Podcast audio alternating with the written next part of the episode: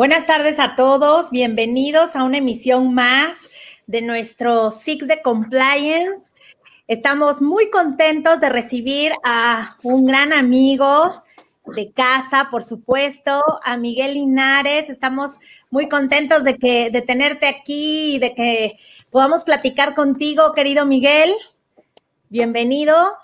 Muchas gracias, Andrea. Muy buenas tardes. Al contrario, gustoso de, que me haya tocado participar el día de hoy contigo. Es para mí un, placer. Muchas gracias por tomarte el tiempo y por invitarme.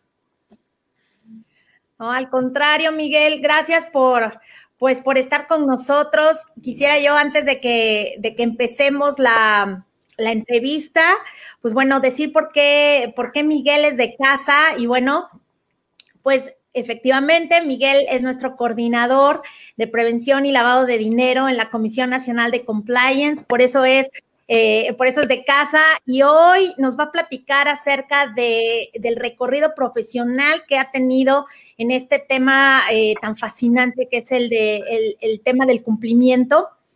Y bueno, Miguel, pues eh, me gustaría que empezáramos justo con la parte de tu formación, eh, en este caso, o tus inicios en la parte profesional, ¿cómo es que se da el, tema de, estudiar derecho? Eh, ¿Dónde estudiaste? Platícanos acerca de esto, por favor. Claro que sí. Mira, pues yo soy egresado de la Universidad Autónoma Metropolitana. Soy producto de la, de la universidad pública de, de, este país, para bien o para mal. La verdad es que yo, ¿qué puedo decir? La experiencia mía en la universidad y en la escuela pública en general fue, fue fascinante. Eh, recuerdo que en aquel entonces, cuando yo decidí estudiar derecho, eh, en, la Ciudad de México había únicamente dos opciones dentro de la oferta o de la baraja de las escuelas públicas. Una era la UNAM y la otra era la UAM. Eh, la UNAM, pues, pues siempre ha sido un reto ingresar por temas que, son de todos conocidos, ¿no? Entonces, prácticamente se reducía mi opción a la Universidad Autónoma Metropolitana. Eh, hice, independientemente de ello, hice aplicación o hice mi solicitud en ambas universidades y recuerdo cuando llegué y me ponían la solicitud, siempre había un, un marco en donde decía, o un espacio, ¿qué carrera quieres estudiar? Primera opción, segunda opción y creo a lo mejor me, corregirás, pero creo que había hasta una tercera opción. Eh, pues yo ya no sé si decidido o iluso, no lo sé, pero yo dije, yo no tengo más opción, o sea, yo quiero estudiar derecho, segunda y tercera opción las dejé totalmente en blanco. Para mí no había ninguna otra opción. Yo quería ser abogado. Eh, esto yo creo que surgió unos cuantos años antes, cuando por contactos eh, profesionales, mi papá es contador público, em, y él trabajaba o trabajó mucho tiempo en un despacho de abogados en Ogarrio y Díaz, eh, un, despacho muy prestigiado. En aquel entonces, el licenciado Alejandro Ogarrio era o acababa de ser, no recuerdo, presidente de la Barra Mexicana de Abogados. Em, yo iba con, mis papá, con mi papá a trabajar a veces los, sábados, los fines de semana, ya sabes, en las tardes, eh, y empecé a ver ese, eh, ese fascinante para mí mundo de los abogados. Me, gustó mucho, me inspiró y, para mí no hubo opción. Yo dije, yo quiero ser abogado, siempre lo quise ser.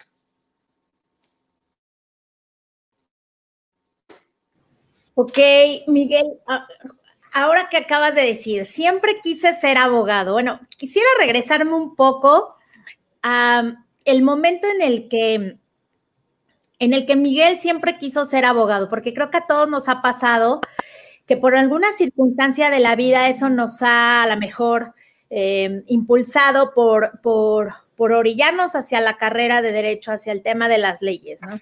Pueden ser muchas cosas, tú justo ahorita nos estás diciendo que eh, que bueno, que en, el caso de tu papá, la, formación de tu papá es hacia, hacia, las, hacia el área contable, al área de los números, pero entonces, ¿en qué momento tú te decides por el tema del derecho? Yo creo que la decisión definitiva la tomé en la secundaria y en las postrimerías de la preparatoria. Eh, naturalmente la, influencia que tenían en, mi casa hacia mí, de alguna manera, mi papá, mi hermana, que también es contadora, mi hermana la mayor, mi cuñado, que también es contador, etcétera. Entonces, pues todo mundo era como que estudia contabilidad, estudia contabilidad. Recuerdo que en primero de secundaria yo tuve taller de contabilidad y fue suficiente como para desenamorarme. Este, no digo que la contabilidad sea fea, es que simple y sencillamente descubrí que no era mi pasión, que no era lo mío.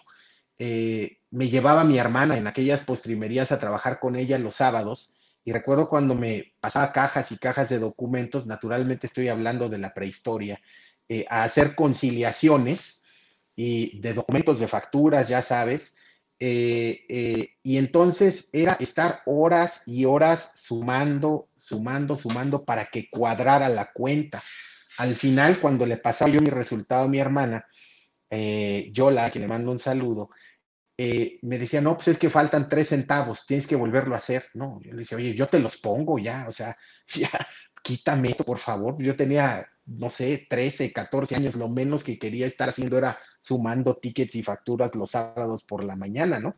Yo creo que eso de alguna manera incidió y después el contacto que tuve eh, con, con, este mundo de los, de los abogados, en donde tuve oportunidad de conocer así, de lejitos, a la distancia, este, a, grandes abogados, eh, la verdad me llamó mucho. Fue, fue un destello de luz que, que, me gustó y me gustó todo lo que significaba y lo que significa para mí la profesión de abogado. Eh, yo siempre veía en aquel entonces los políticos, gran parte de ellos, por no decir todos, era un requisito no escrito, eh, tenían que ser abogados. Hasta aquel entonces, yo entré a la prepa en el 90, que fue más o menos cuando tomé la decisión, pues todos, eh, y no menos que todos los presidentes, al menos en la era civil de nuestro país, los presidentes civiles, a eso me refiero, pues todos, si más mal no recuerdo, habían sido abogados, ¿no? O, o, la gran mayoría de ellos, por ahí a lo mejor se escapa uno o dos, pero era casi, casi un requisito no escrito quieres ser diputado, quieres ser senador o quieres ser presidente de la República, tienes que ser abogado. Yo veía a, los abogados como aquellas eh, figuras eh, cultas con las cuales se podía platicar de todo, ¿no? Eran los enterados, como los Illuminatis. Entonces, esa, esa figura, esa estampa, eh, naturalmente me llamó mucho quise convertirme en uno de ellos, naturalmente no lo logré, no soy para nada lo que acabo de describir, pero eh, me gustó mucho ese estereotipo que yo me formé en base a lo que vi de, la estampa de la figura del abogado y definitivamente dije, yo quiero ser abogado, no tengo opción. Ok, acabas de decir una, palabra que me, encanta, ya la he escuchado en, alguno, en algún otro lado de Illuminatis, ¿no? Y, la verdad es que cuando, cuando ya pasan los años y te, encuentras inmerso en esta carrera del, del, derecho, pues te das cuenta que son muchas las personalidades que a lo mejor que nos hemos decidido por esta carrera. Vamos a pensar en el caso de, de Miguel, eh, fue una, personalidad en donde, en donde te, guió mucho, eh, aunque a lo mejor pareciera que no, eh, el tema de, del despacho, de, que acompañabas a tu papá, y bueno, y esa parte creo que aunque ellos no llevaban esa formación, ¿no? de, la parte, de la parte legal, pues quizá es por el otro lado lo que a lo mejor tú llegaste a ver pudiera ser de a lo mejor algún, algún amigo, amistades, a mí, otros amigos que a lo mejor eh, optaron por esas carreras.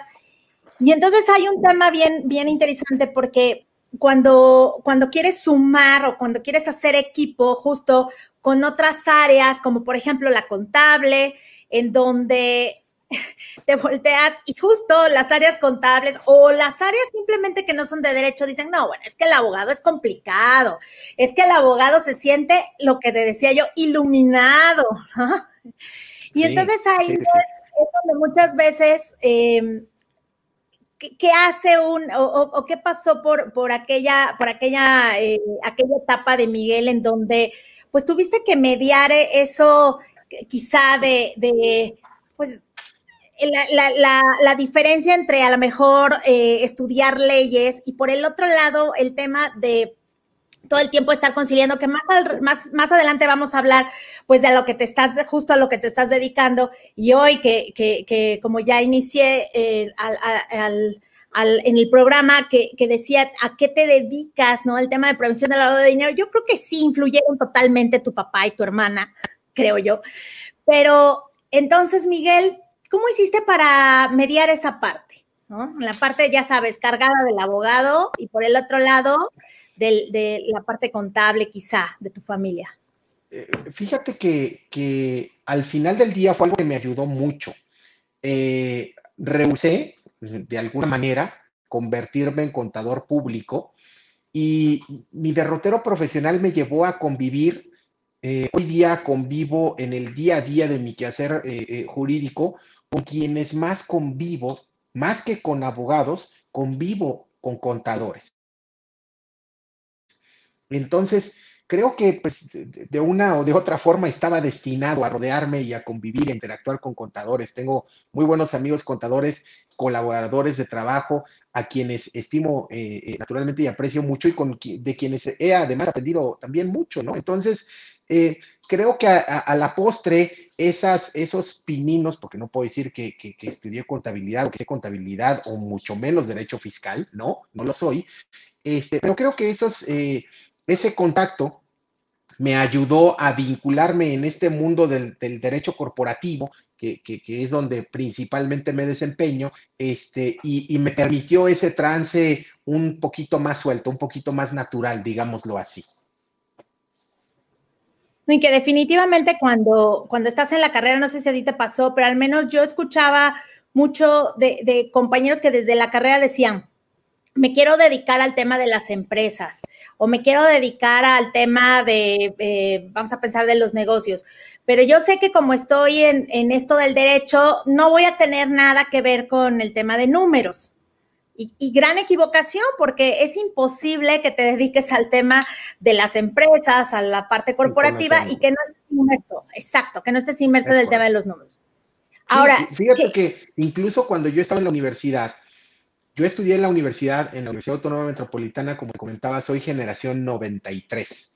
En aquel entonces, nuestro mundito en la universidad pública, eh, por no decir que, todos, pero gran parte de los que estudiábamos derecho queríamos ser penalistas. Yo creo que de 10 abogados que estudiábamos en la UAM, 8 queríamos ser penalistas, uno quería pero no lo reconocía abiertamente, y el otro sí de plano decía, yo no quiero ser penalista, ¿no? Este, yo quiero ser diputado o algo así, pero casi todos queríamos ser penalistas. Mi área de terminación o de especialización en la universidad fue en derecho penal. Yo estuve haciendo mi servicio jurídico en el bufete de la universidad en, el área penal, o sea, a mí me gustaba el derecho penal, eh, pero al final del día eh, eh, la, la, vida te lleva por el derrotero donde te debes de quedar me llevó al derrotero corporativo, este, y, fue un mundo del cual de verdad me, apasioné. Lo descubrí, porque debo decir que en la universidad, sin quejarme de ella, eh, pero lo que es la parte corporativa, pues era, sí recuerdo que tuvimos una o dos materias de, de, derecho societario, pero prácticamente de relleno, nadie las tomaba en serio. Después, naturalmente, me di de topes, ¿no? Y las tuve que estudiar a fondo, pero en la universidad eran prácticamente de relleno. Oye, Miguel, y de, todos los compañeros con los que estuviste y que algunos decían que penal y, o sea, ¿quiénes se quedaron en el tema o cuántos fueron los que se quedaron en el tema del litigio? Fíjate que tengo una, una generación, eh, eh, compañeros de la universidad, que fuimos verdaderamente muy sui generis. Eh, no quiero decir que no haya penalistas, seguramente sí, pero a la postre te diría que los menos son penalistas.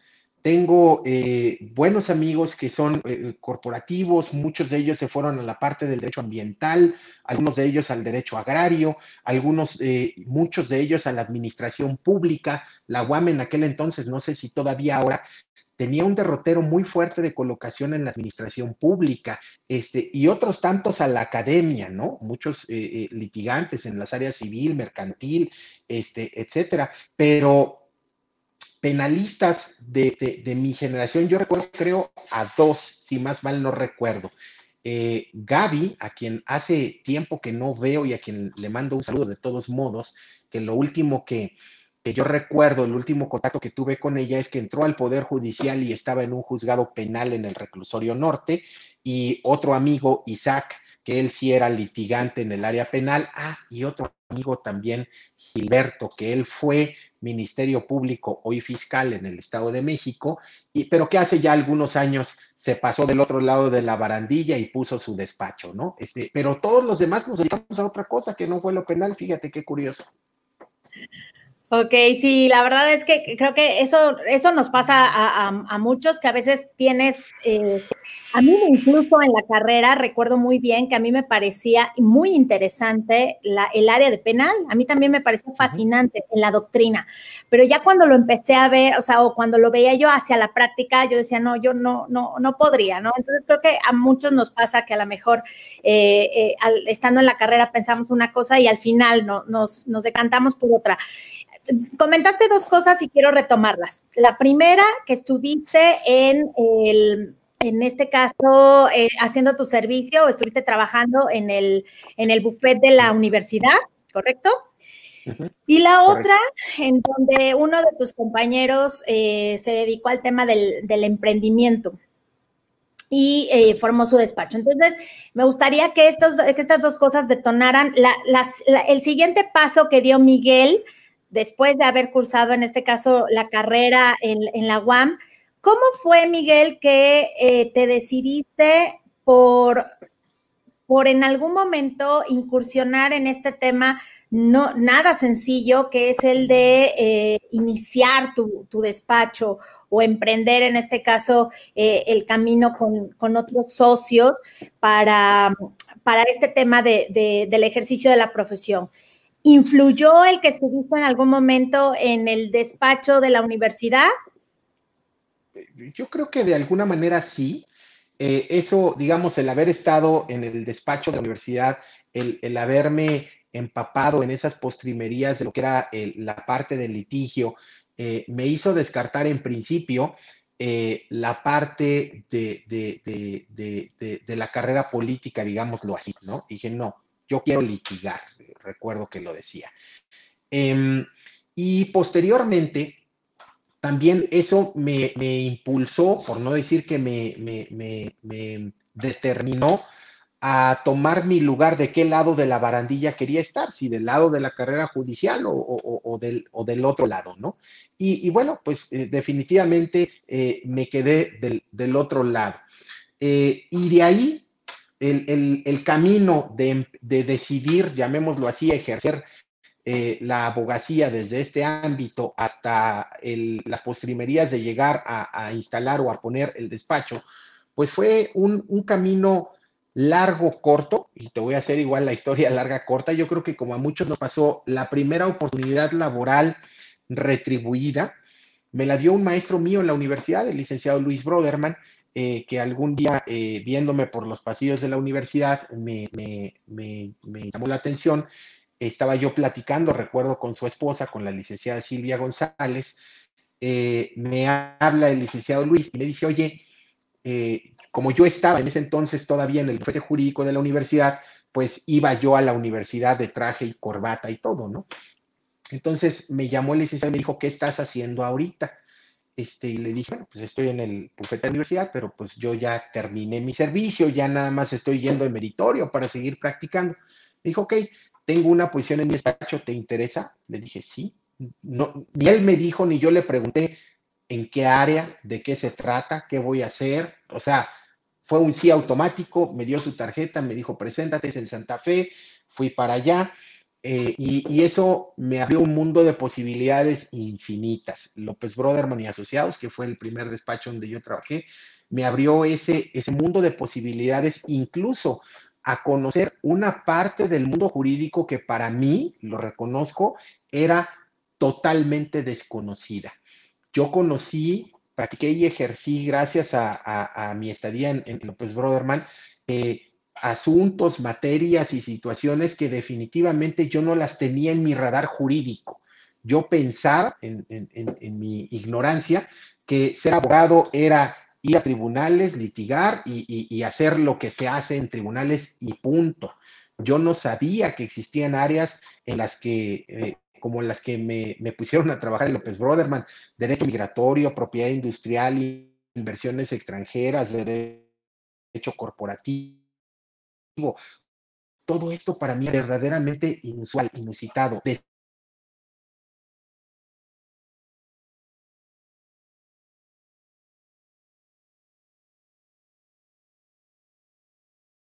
teníamos derecho a migrar, no teníamos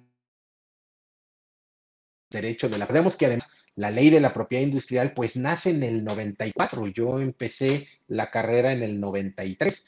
Este, entonces, pues no, eran, eran inversiones extranjeras tampoco, vaya, eran materias que no, no las conocí en la universidad.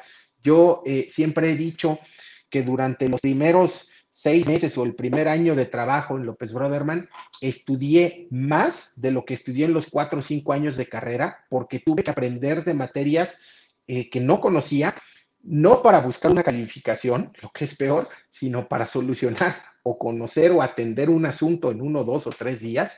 Y, la vorágine, el ritmo que se tenía en ese despacho era muy intenso, lo cual eh, fue una gran escuela, sin duda alguna. Y ahí, precisamente en ese despacho, fue donde conocí a quien hoy día es mi socio y amigo, a Fernando Ortiz. Eh, ahí nos conocimos. Él ya trabajaba ahí en el despacho. Como tú lo sabes y como se ve, es mayor que yo. Sí se le ve más grande a Fernando. este, ahí lo conocí. Y bueno, pues ahí forjamos una, una amistad entrañable, como yo lo veo, eh, que después nos llevó eh, o, él tomó la deferencia de invitarme cuando decidió separarse del despacho para emprender eh, este camino en solitario. Tiempo después me invita, me dice, oye, ven, vente conmigo. Este, y, la verdad es que no lo dudé mucho. Le dije, sí, ok, vámonos. Eso fue allá por el 2000, más o menos. A, a, finales del 99 yo recibí la invitación de Fernando y decidí aceptar y mudarme porque eh, esta oportunidad, Fernando estaba en Puebla y, yo me mudo a Puebla para incorporarme al despacho en mayo del 2000. Y de ahí para el Real, pues ya tenemos una historia de poco más de 20 años, eh, Fernando y yo juntos en este despacho y unos cuatro años antes trabajando en López Broderman. Este, he durado, y lo digo sin, sin, sin, sin ninguna otra intención. He durado más tiempo trabajando con Fernando. Eh, es la relación más larga que he tenido, sin duda alguna. Incluso mi matrimonio, tengo 22 años de casado por ahí, o sea, no he tenido una relación más grande que la que ahora tengo con Fernando y naturalmente ha sido muy productiva. Ok, justo Fernando está, eh, nos está viendo, ya mandó saludos. Qué bueno que hable bien de él. Así que ya debió de haber escuchado eso de que si se, quién se ve más grande.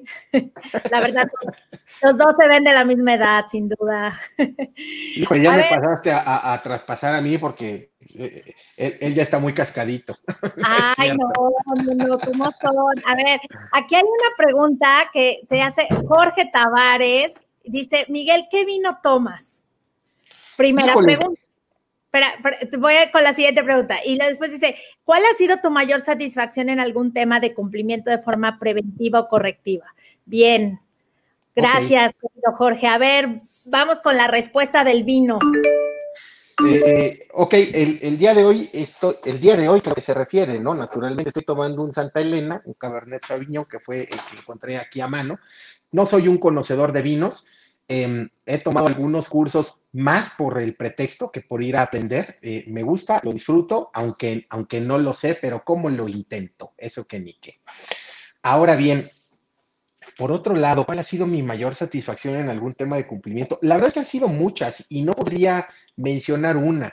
Eh, yo recuerdo y tengo mucho la filosofía y la tenemos en, en la firma de que no tenemos asunto chico, ¿no? No hay asuntos pequeños, no hay cliente pequeño. Al final del día, eh, cualquier cliente, lo que llegue a poner en nuestras manos, eh, sea lo que sea, lo que se trate, es parte y muchas veces todo su patrimonio, ¿no? Tenemos la altísima responsabilidad de, de, aplicar nuestro profesionalismo, nuestro conocimiento y nuestro trabajo a la atención de ese asunto. Si nosotros le damos el resultado al cliente, él está feliz y lo agradece con el cheque, cosa que naturalmente es muy placentera, pero muchas veces también con los gestos. Yo recuerdo muchas veces eh, eh, un asunto hace pues ya algunos años, cuando el derecho migratorio en México era diferente, digo porque hoy sabemos que tenemos una política migratoria de puertas abiertas, pero en aquel entonces había diversas nacionalidades restringidas, entre ellas la ecuatoriana. Un, amigo eh, muy entrañable, a quien también mando saludos, Diego Lastra, eh, tenía la necesidad, la intención y el deseo de traer consigo a su hermano menor de Ecuador a México y no lo podía hacer. Lo había intentado ya no sé cuántas veces y le habían rechazado la solicitud de internación. Eh, y él estaba pues frustrado. En alguna ocasión, eh, platicando, me dice, oye, ayúdame. lo hicimos tiempo después cuando obtuvimos el, permiso de internación del hermano y el hermano finalmente viaja a México para, para estudiar en, México al amparo de su hermano mayor de Diego. Em, eh, recuerdo eh, palabras más, palabras menos que Diego de forma muy emotiva me dijo, me dijo Mike, gracias, no sabes lo que esto significa para mí. Es naturalmente un asunto poco relevante, eh, poco cuantioso, pero que dio una gran satisfacción a alguien cercano. En alguna ocasión, en un tema de litigio muy escabroso, en donde un eh, eh, papá había literalmente sustraído a la hija eh, menor de las manos de su mamá y se negaba rotundamente siquiera permitirle verla, perdió todo contacto con ella y lo único que hacía era llamadas telefónicas para someterla a un terror psicológico tremendo, verdaderamente tremendo. Eh, y naturalmente la, señora, la mamá de la niña que era nuestra clienta, pues estaba deshecha. Pasaron meses en, el interín sin que pudiera ver a su hija. En el interín, en alguna ocasión, recuerdo que el, el, susodicho papá llegó a, plantearla, a plantearle a nuestra clienta, si quieres volver a ver a tu hija, tienes que cambiar de abogados esa, cuando llegó esta clienta a plantearme esa cuestión en la mesa, me dejó totalmente desarmado y le dije, no, o sea, bajo ninguna situación puedo yo sugerirte que prefieras a tu abogado por sobre a tu hija, ¿no? Yo lo único que te voy a decir es que si cedes en esta pretensión del papá de tu hija, vas a tener que ceder en todo lo demás porque te habrá encontrado el modo. Pero, naturalmente, si tú decides, aquí está el asunto, dime a quién se lo entrego, con mucho gusto, porque no voy a ser yo quien te pida eso, ¿no? Ella nos dio un voto de confianza, nos mantuvo en el patrocinio del asunto. Tiempo después eh, logramos obtener una orden de, de, una juez en el estado de Puebla inusitada, porque después de haber localizado a la menor, no sabíamos dónde estaba, eh, y la juez nos autorizó eh, recuperar a la menor. Recuerdo que, nos autorizó incluso el uso de la fuerza pública. Llegamos con células de policía para romper cerraduras, todo lo que hubiera para poder recuperar a la menor. El regresarla a manos de su mamá, eh, la verdad fue algo de lo más gratificante que he tenido en la carrera. Todavía hoy día, hace no mucho, me habló porque la señora tiene a bien cada año eh, desearme feliz Navidad y cosas así, y, me platicaba que, bueno, pues la, niña que en aquel entonces tenía 3, 4 años está por cumplir 15 años, ¿no? Entonces, son, son, son cosas de esas que a lo mejor eh, eh, me estoy poniendo muy, muy, muy, muy cursi, pero son de esos detalles que, que, de, de verdad te hacen retomar cuando dices aquella frase trillada, pero que de verdad es, eh, es sentida cuando dice uno es que yo quiero estudiar derecho para ayudar a la gente.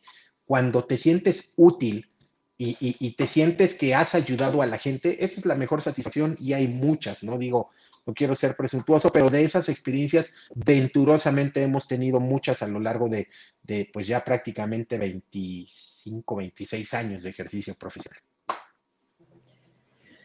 Bien, Miguel, y, celebro esto que acabas de comentar porque El tema de la abogacía es sin, duda un tema de, relaciones humanas, de muchas veces encontrarte en situaciones en donde más allá de a lo mejor la firma de un contrato, pues te encuentras con situaciones en donde implica el, una custodia, implica el tema de la seguridad de un menor incluso también eh, eh, temas que son, eh, pues bueno, de carácter más, más sensible. Patrimonial, recuperar empresas, recuperar inmuebles. Este, recuerdo alguna vez que estaba yo en, en el reclusorio firmando un o poniéndole a una persona un acuerdo eh, para negociar la recuperación de un inmueble de un cliente nuestro, porque ya habíamos logrado una orden de aprehensión en contra de él, ¿no? Naturalmente no le gustó nada que lo fuera a visitar al reclusorio para esos efectos, este, me dijo muchas cosas, pero, pero al final del día yo creo que la gente también, porque en lo que hacemos siempre va a haber una, una parte que quede descontenta con tu trabajo siempre. Mi obligación, mi responsabilidad, mi responsabilidad y mi objetivo es que esa parte que no esté contenta con mi trabajo sea mi contraparte. Esa es la, finalidad, ¿no? Digo, ojalá y siempre se pudiera que todos, eh, eh, eh, como en esta frase del gana-gana, ¿no? Pues sí, pero no, no siempre es posible, lamentablemente. A veces hay alguien que tiene que perder y tratamos, procuramos y aplicamos todo nuestro esfuerzo para que ese no sea nuestro cliente, ¿no? Así es, Miguel. Y bueno, me, quiero regresar un poco antes de, que continuemos con esto del ya entrar en materia del, tema de por qué, por qué la afinidad con, eh, en materia de compliance, pero antes me gustaría que nos comentaras acerca del tema del emprendimiento, porque tú, justo nos estás, nos estás contando de cómo se dio este, esta oportunidad, que fue eh, también un tema de afinidad. Creo que cuando te asocias con una persona, formas un despacho, pues es también un tema de afinidades. No necesariamente que estés de acuerdo con todo, sino más bien de afinidades en, un eh, corto, mediano plazo y de, buscar fines comunes. Entonces, eh, en el caso tuyo y, de Fernando, que, tienen ya tantos años eh, en esto del despacho, ¿qué, ¿qué experiencia nos podrías compartir para aquellas personas que a lo mejor se encuentran en una situación como la que tú estuviste hace veintitantos años en ese despacho? Que siguen en un despacho y que a lo mejor han tenido la idea de en algún momento eh, emprender el vuelo, pero que siempre está el tema de la seguridad de la firma, que ya trae el background, que ya trae el respaldo de, una, de un nombre y del trabajo que haces para posicionar ese nombre. Hoy ustedes eh, y lo digo así porque, bueno, aunque no esté Fernando presente, pero eh, sabemos que Fernando y tú conforman la firma o la legal. ¿Cómo es que eh, toman esa decisión?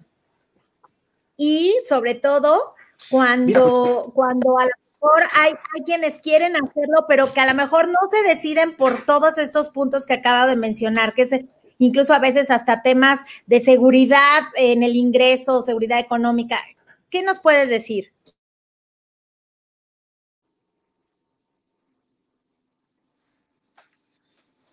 Ok, perdón, creo que tuve por aquí un, pequeño eh, error técnico. No sé si ya me escuchas. Te escuchamos bien, Miguel. ¿Sí ya me escuchas? Sí, perfecto. Perdón. Eh, mira, pues eh, yo no creo que el mundo del emprendedurismo y, de tener una oficina propia sea la panacea. Yo creo que al final del día es es tan padre, tan gratificante y tan importante ser hoy día abogado de empresa, in-house. Nosotros trabajamos mucho con abogados de empresa, como estar del otro lado y ser asesores eh, eh, eh, en ese sentido, ¿no? Yo creo que los dos mundos son muy padres. Em, al final del día, insisto, la vida me negó, si me permiten la expresión, me negó la posibilidad de ser un abogado in-house, me negó la posibilidad de tener la, la comodidad, la tranquilidad de, una eh, quincena segura y todo esto que implica el estar en una empresa, ¿no? Que sin duda también tiene unos eh, retos profesionales también muy interesantes y muy importantes. Em, yo creo que los dos mundos son igual de atrayentes, igual de atractivos, igual de fructificantes, ¿no? Igual de gratificantes. Eh, y, es más bien la vida la que se encarga de, de, a veces de ponerte en uno o en otro camino. Y depende ahí sí de nosotros, que independientemente del camino eh, en el cual nos ponga la vida, pues hacer sin duda alguna nuestro mejor esfuerzo, aplicar todo nuestro conocimiento y, el mejor de nuestros trabajos para que naturalmente logremos consolidar esa, esa posibilidad, ¿no? Em, el, despacho se dio, insisto, pues, pues, de una forma hasta cierto punto natural, no lo pensé hoy día viéndolo a 21 años de distancia, pues a lo mejor sí pensamos, imaginamos o deseamos que, el despacho fuera lo que hoy día es, pero en aquel entonces, cuando Fernando me invitó a, formar parte del despacho, a asociarme con él, eh, pues el despacho éramos él y yo, ¿no? Me invitó a un despacho de una persona que era él. Entonces, este, fue también un, un, un, juego, una apuesta de alguna manera de salir de la, de la comodidad este, a, un reto personal, ¿no? Eh, que a la postre, digo, la verdad no, no me puedo arrepentir, eh, ha sido muy, muy, muy importante, muy gratificante. Es un proyecto eh, que ya ah, recientemente decía, ya no deberíamos llamarle a Ola un proyecto, pues es un despacho consolidado, tiene más de 20 años en el mercado. Este, hoy día tenemos un, una plantilla de más de 20 personas que dependemos directamente de que no las hagan bien las cosas, ¿no? Es una realidad, lo cierto es que, que Hola es eso, es una realidad. Pero esta misma realidad que la construimos con el esfuerzo cotidiano, pues hay muchos que la han construido en la academia, hay muchos que, las, que la han construido en, la carrera judicial o, o en el sector empresarial, o como tengo algunos amigos que, eh, estudiaron la carrera de Derecho y se dedican a algo que no tiene absolutamente nada que ver con el derecho, ¿no? Este, pero creo que ya eso es un tema de una decisión personal. ¿Dónde te ves? ¿Dónde te quieres ver? Este, ¿Qué es lo que te ves haciendo?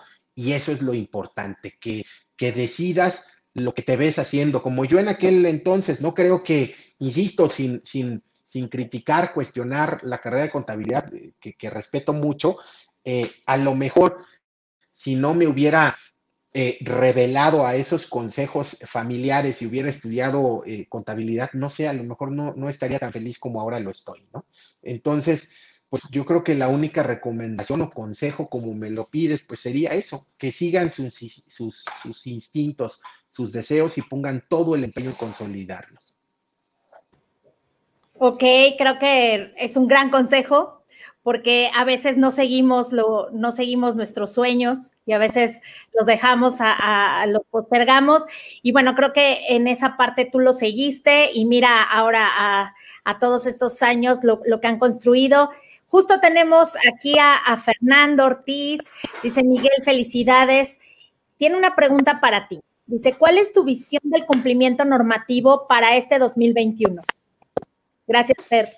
Híjole, tenemos, tenemos por delante un, reto mayúsculo.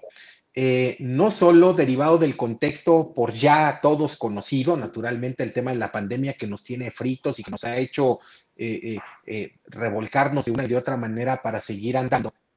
Pero lo cierto es que esta circunstancia aunada o sumado a lo que ya traíamos en este proceso de inmersión de México en la globalización, nuestra vecindad con los Estados Unidos y todo lo que ello implica, eh, nuestra eh, la globalización que de una o de otra manera ha tenido la economía mexicana desde hace ya algunos años, eh, ha hecho, ha convertido el derecho en algo diferente.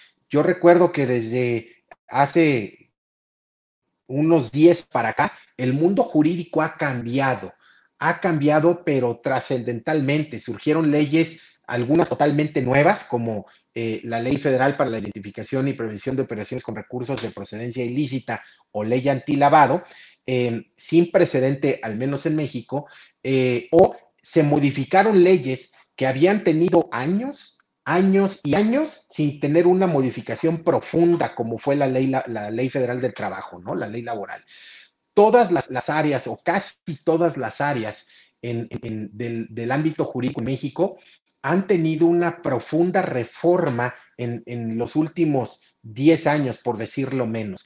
Eh, hemos tenido, los que estudiamos la carrera de derecho hace más de esos 10 años, hemos tenido que volver a estudiarla porque la ley de amparo con la que nosotros estudiamos y que trabajamos durante 10 años, pues ya no es la misma. Eh, la ley federal del trabajo igual, la ley general de sociedades mercantiles cambió literalmente. Este año, bueno, este año pasado nos acaban de cambiar también la ley de la propiedad industrial, o ley federal de protección a la propiedad industrial. Eh, eh, hay en ciernes una iniciativa eh, por ahí de, nuestro presidente en el sentido de unificar el mundo de los derechos de autor con la propiedad industrial, que da para muchos debates, pero naturalmente es otro cambio trascendental si es que se concreta. en fin, el universo normativo que nos viene para el 2021 y en adelante es un reto mayúsculo, eh, es un reto para el cual debemos estar más que puestos, más que preparados y más que interesados en, verdaderamente no morir en esta vorágine de reformas, de tendencias, de, nuevas visiones que van a venir y que, insisto, se van a ver reflejadas en todos los ámbitos del derecho jurídico sin duda alguna. Ok, Miguel. Entonces, a ver, justo ahorita lo que, acabas de, lo que acabas de mencionar, eh, tantos cambios que ha habido, e incluso cada vez la existencia de, un marco normativo más robusto, que muchas veces eso a la empresa le, le genera, pues por un lado le genera incertidumbre, por otro lado le genera una mayor carga administrativa y por otro lado es un reto, como bien indicas, porque para el tema del cumplimiento, pues entonces no podemos encontrarnos en un esquema como a lo mejor antes de, quizá eh, eh, prescindir de muchas áreas que hoy es imposible prescindir.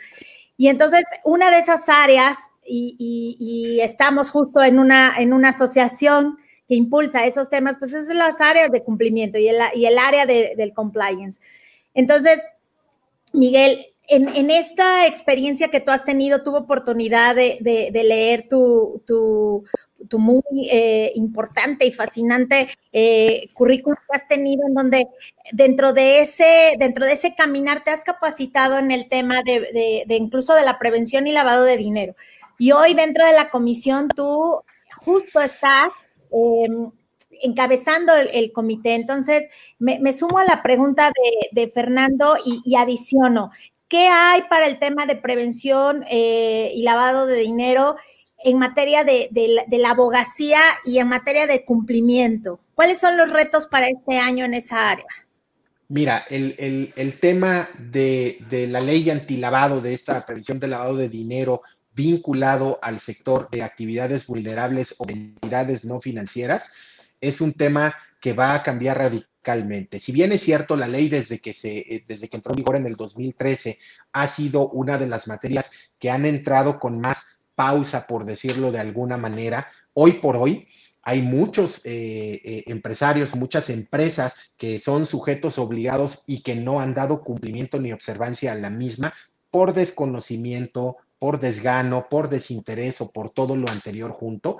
Em, pero naturalmente, y vuelvo a, tocar el tema de la globalización, eh, México inmerso en este tipo de, globalizaciones eh, tiene eh, exigencias del exterior para normar estas situaciones. Hay una iniciativa para esta ley federal eh, de identificación de operaciones con recursos de procedencia ilícita que no debe tardar en, ser votada y, aprobada, que va de alguna manera a homologar el cumplimiento del sector de actividades vulnerables al sector de actividades financieras. Esto es un cambio trascendente. ¿Por qué? Porque naturalmente va a llevar, sí, a una carga administrativa mayor, para, los sujetos obligados, pero guardadas las proporciones, tendrán que hacer actividades, aquel que realiza alguna eh, eh, operación o actividad vulnerable como eh, la venta de inmuebles, pues tendrá tener, que tener un cumplimiento no en,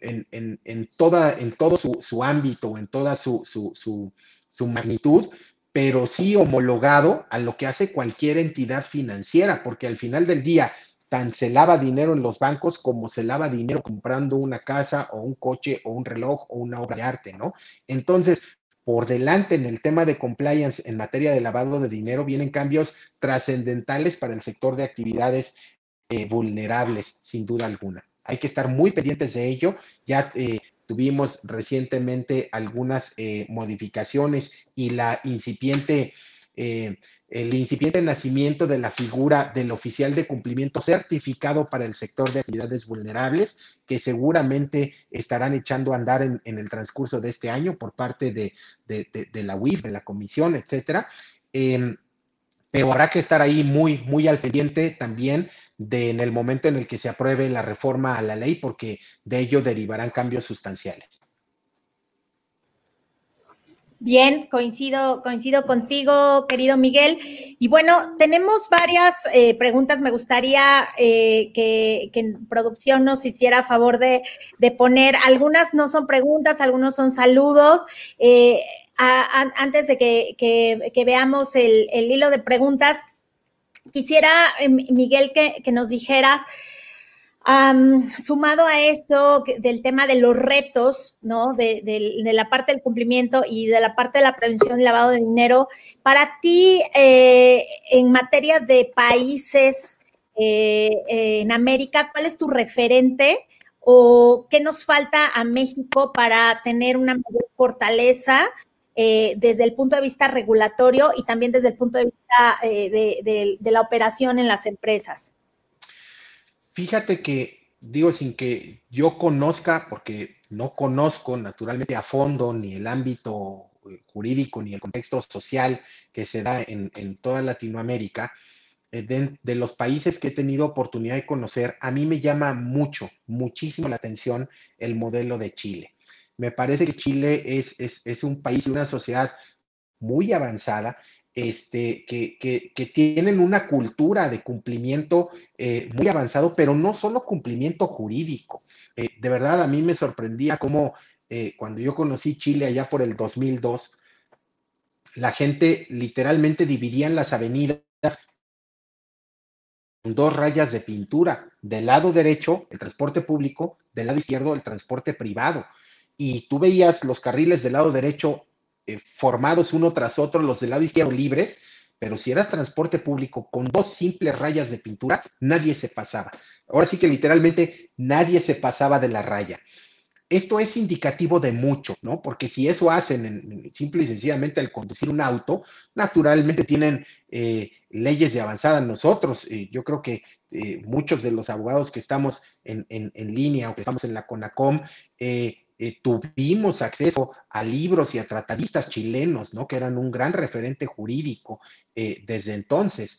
Em, yo creo que sin duda eh, Chile es un, es un país del cual tendríamos que aprender mucho. Es un país pequeño que no tiene grandes problemas, que no tiene a lo mejor eh, eh, un crecimiento bollante, pero realmente eh, los, los indicadores de crecimiento son, son constantes, son buenos, nunca se oye generalmente algo malo que esté sucediendo allá, este, después de Pinochet, ¿no? Que cuando yo fui, que fue en las postrimerías o en la, en la época post-Pinochet, pues yo les decía, a lo mejor, a lo mejor algo así nos hace falta en México, porque alguien que nos ponga eh, eh, en, el aro, ¿no? Eh, que nos meta al aro con, mano fuerte, porque de verdad lograron cosas muy bonitas, muy interesantes en prácticamente todos los ámbitos. Totalmente de acuerdo. De hecho, en el, índice de percepción en materia, en materia de corrupción, pues sin duda está mucho mejor posicionado que México. Entonces, coincido contigo que el tema de Chile. A ver, tenemos aquí una, una pregunta de Luigi Méndez dice, ¿cómo vislumbran el futuro del compliance tanto a nivel global como en México? ¿Cómo ven a la integración de la tecnología ayudando en estos temas y qué tipos de tecnología? Muchas gracias, saludos. Gracias, Luigi. El, compliance, eh, yo diría que el compliance no es el futuro. El compliance es el presente, por no decir que el pasado. Eh, de repente estamos eh, pensando en que el compliance es una materia nueva es, es, es, un, es, la moda, ¿no? Es lo de hoy, dijeran los chavos. No, no es una moda. no es, eh, no es una etapa pasajera. El compliance es una cultura que no es nueva, que tiene años eh, eh, y que nos hemos tardado naturalmente en llegar a ello, que tenemos que quitarnos esas viejas prácticas y costumbres empresariales, jurídicas, de hacer negocios, etcétera, para meternos al mundo del cumplimiento, del cumplimiento en todas las áreas. No se trata de, ser cuadrados y de ser eh, exactamente seguir lo que dice el librito. Se trata de ser objetivos, porque en la medida en que logremos el cumplimiento, tú lo decías hace rato, eh, eh, Andrea, en el sentido de que hay muchas empresas y empresarios desganados o desinteresados del tema de entrarle al mundo de compliance porque dicen, no, es más dinero, es más carga administrativa, no, yo no quiero eso. Pero no se han percatado de que aquellos que le entran al mundo del compliance tienen muchas más posibilidades de orden de crecimiento, de potenciar su desarrollo que los que no lo están. Tiene que ver eh, esto en muchas áreas, ¿no? Hablamos de compliance como un, continente. Si hablamos de compliance corporativo, la institucionalización de empresas, la implementación de sistemas de gobiernos corporativos no le hace daño a ninguna empresa. Y mentira, no es solo para grandes empresas o empresas transnacionales. El reto es implementar los sistemas de gobierno corporativo en las empresas familiares para de esta manera lograr su permanencia y su trascendencia en el mercado. Si hacemos la parte del tema del cumplimiento, compliance en materia fiscal, en materia contable, en materia laboral, etcétera, un largo etcétera, naturalmente vamos a lograr una mejor estandarización de procesos, un mejor escenario para el desarrollo de las empresas, de la economía de los empresarios, eh, y, insisto, un largo etcétera. De la mano de la tecnología, pues claro que sí, somos un mundo tecnológico cada vez más. Jorge Tavares, quien hace eh, rato nos, nos, saludaba por ahí, eh, está en un área de, de vigor, y, de mucho eh, contacto con temas de tecnología, ¿no? Eh, lo que hace algunos años hablábamos como una situación verdaderamente em, fantasiosa, ¿no? El tener que negociar, que trabajar, que, que comerciar con activos virtuales, con monedas eh, electrónicas o digitales y que decíamos, está bonita la película. No, no es una película, es nuestra realidad. Hoy tenemos una ley fintech ya desde hace años en, México que se está aplicando. Tenemos transacciones multimillonarias que se realizan todos los días en activos virtuales, ¿no? Eh, eh, hay estos anuncios creo que son de un banco, que, bueno, pues voy a hacer comercial, no creo que, suceda nada. Eh, creo que es de Banamex, el banco que tiene este comercial, en donde llega el señor, prende la luz y dice, eh, Alexa, ponme tal canción, y le dice, papá, mándame una transferencia desde tu teléfono. No, no, yo no le entiendo esas cosas, ¿no? Eh, tenemos que, que aliarnos de la tecnología, porque en términos generales la tecnología nos ayuda a ser mejores porque podemos hacer más con menos. Hoy día lo que estamos haciendo es gracias a la tecnología. Si nosotros no estuviéramos vinculados con este tipo de situaciones, no podríamos llegar a tantas personas como podemos llegar. Y no quiero decir que nos estén viendo miles de personas, seguramente no, pero al final del día esto posibilita que el que no pudo conectarse hoy a las seis de la tarde lo pueda ver mañana a las nueve o, o el domingo, etcétera, etcétera, ¿no? la tecnología sin duda eh, tenemos que, ir de la mano de ellos porque está vinculada con todos los procesos de nuestra vida. Coincido totalmente. Lo que veíamos como un futuro lejano nos, alcanzó, ¿no? Nos alcanzó y es nuestro, nuestro presente. Ángel Muñoz dice, condena sumamente necesario ser licenciado en Derecho para ser compliance officer porque bueno, considera, considera sumamente necesario ser licenciado en Derecho para ser compliance officer, porque desde mi humilde punto de vista considero que es necesario que el contador, fiscalista y abogado trabajen de la mano de manera conjunta, porque, por ejemplo, a mí como abogado hay materias en las que yo desconozco cierta reglamentación y eh, podría pasarlo por alto. Es por ello que considero que haya tres o más compliance officer. ¿Qué opina usted, licenciado Miguel? Gracias, Ángel. Eh, gracias, Ángel. Buenas tardes. No, definitivamente la figura, eh, la posición del compliance officer no está diseñada ni está pensada, ni tiene por qué estar pensada a ser desempeñada exclusivamente por un abogado. Definitivamente no. Em, eh, básicamente lo que se requiere es, en efecto, una, una formación integral. Y esta formación integral será de cualquiera, ¿no? Si es un contador, pues el contador tendrá que saber de leyes, no quiero decir que sea un abogado, pero tendrá que tener conocimientos básicos de las leyes que le aplican a la empresa en la cual se está desempeñando. Si eres abogado y te toca desempeñar, pues tendrás naturalmente que conocer cuestiones, situaciones contables, fiscales. No tendrás que ser contador ni fiscalista, pero tendrás que estar eh, empapado y con conocimientos eh, tampoco básicos, ¿eh? pero sí creo que, conocimientos medios de todas y cada una de las áreas. Y estos conocimientos, al ser multidisciplinarios, pues definitivamente sería erróneo pensar que lo tiene que hacer un abogado o que lo tiene que hacer un contador o que lo tiene que hacer un administrador. No, no importa la carrera, no importa la profesión, pero el que esté ahí tiene que abrir sus ojos, tiene que abrirse a conocer y a empaparse de, otras carreras, de otras profesiones y de otras áreas. Coincido totalmente, Miguel. Creo que el tema es, como bien, bien lo, lo, indicas, es multidisciplinario. Justo una de las de los puntos y de las fortalezas de asociaciones como, como la Comisión en la que estamos, la Comisión Nacional de Compliance, es precisamente enfocarnos a varias áreas sin que estas áreas eh, o, sin que pensemos que a lo mejor estas áreas van a trabajar de manera independiente. Al contrario, llega un momento en el que hacen, en este caso, convergencia y, definitivamente en el tema de cumplimiento tenemos que, tenemos que aprender que, que las materias tienen que ser así y venga desde aquí, aprovecho para, para, lanzar una invitación a que se incorporen con nosotros en la CONACOM, no solo abogados, esta no es una asociación de abogados, es una asociación que por alguna razón casuística de la vida nació constituida eh, preferentemente o casi en su mayoría por abogados, pero no es exclusiva de abogados. Pueden y son bienvenidos a esta Comisión Nacional de Compliance, contadores, administradores, ingenieros etcétera, etcétera. Todos aquellos que estén interesados en el mundo o involucrados en el mundo del compliance, en cualquiera que sean las áreas, ¿no? Porque tenemos eh, eh, otro de los puntos. Oye, ¿el compliance es para empresas financieras nada más? No.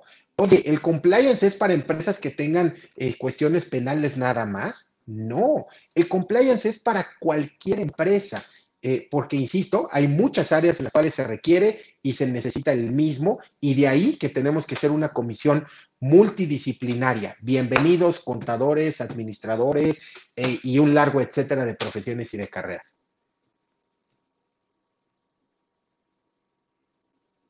Excelente precisión, querido Miguel. Y pues estamos ya en la recta final, más bien ya estamos en la final.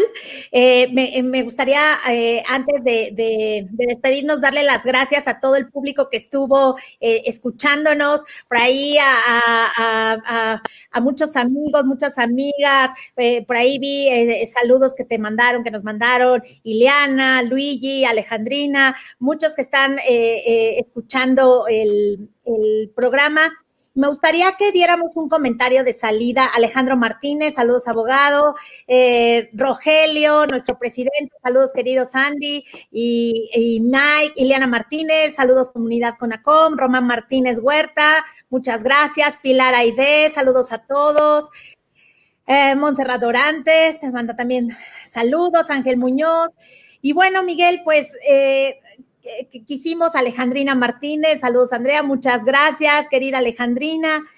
Eh, unas palabras de salida, querido, querido Miguel. La verdad es casi fascinante. Eh, es increíble cómo a veces en un programa tan, tan corto como este eh, es tan, tan condensado en información. Yo de verdad ya conocí a Miguel Linares, pero después de este programa conozco aún, eh, aún todavía mejor, una mejor versión de Miguel Linares y yo de verdad me siento afortunada de haber tenido, tenido la oportunidad de platicar contigo. Miguel, regálanos una, una despedida, por favor. Muchas gracias, Andrea. Muchas gracias por tomarte el tiempo para estar conmigo. Mando un saludo a, todos aquellos que se tomaron el tiempo de conectarse. Eh, eh, a todos, no quiero omitir a, nadie. Hago, sí, tengo que hacer una preferencia y saludar a mi socio Fernando, a mi socia Monserrat, que también la vi por ahí conectada. Muchas gracias. Especial saludo y pronto restablecimiento a Roger, nuestro presidente, que está enfermito, que todo esté bien. Bueno, las mejores vibras, Roger. Y bueno, pues una reflexión de salida, simple y sencillamente, eh, que, tenemos un, México, un mundo eh, cambiante, un reto muy interesante por, por, por adelante. Tenemos eh, por si fuera poco los retos empresariales, los retos del compliance, los retos de las, de las leyes, etcétera. Tenemos este reto de salud del cual debemos de salir todos bien librados y además fortalecidos. Tenemos que aprender a hacer las cosas de mejor manera, tenemos que aprender a ser más eficientes, tenemos que casarnos con lo que hagamos, este, y tenemos que hacerlo de una forma que sea óptima, que entreguemos los resultados, que quien sea que nos está entregando su asunto, su, eh, eh, eh, su encomienda, pues se sienta retribuido, se sienta agradecido por lo que nosotros le estamos integrando. Particularmente hablando, digo, yo tengo que hablar bien este, de la carrera y de la profesión que ejerzo. La abogacía es una de mis pasiones, una de mis, de mis pasiones, sin duda alguna. Me gusta mucho lo que hago, eh, disfruto mucho hacerlo, disfruto mucho los retos que me pone el día a día mi quehacer profesional, este, y, naturalmente para eso también hay que rodearse de, un buen equipo, participar en, la academia, en la capacitación, en eh, organizaciones y en colegios como lo es la CONACOM, porque porque no somos dueños del conocimiento y el interactuar con personas eh, como Andrea, desde cualquier parte, eh, podemos ir a los foros de la CONACOM conectándonos o integrándonos eh, en, las tareas administrativas y de academia de la CONACOM. Al final del día, créanme que en todo, todo se aprende y ha sido altamente gratificante y aleccionadora esta experiencia de poco más de un año en la CONACOM, eh, que nos ha dejado, me ha dejado particularmente muchas, eh, eh, muchas alegrías y, puras cosas positivas. Muchas gracias de nueva cuenta, Andrea. Muchas gracias, CONACOM. Muchas gracias a todos. Al contrario, gracias a ti, Miguel. Un saludo a toda nuestra audiencia, un abrazo fuerte a todas las familias en México. Estamos pasando por unos momentos en verdad difíciles, así que les deseamos recuperación en salud y les mandamos un fuerte abrazo. Gracias, Miguel, de verdad, por esta oportunidad y hasta la próxima. Bye. Gracias, cuídense mucho. Hasta luego.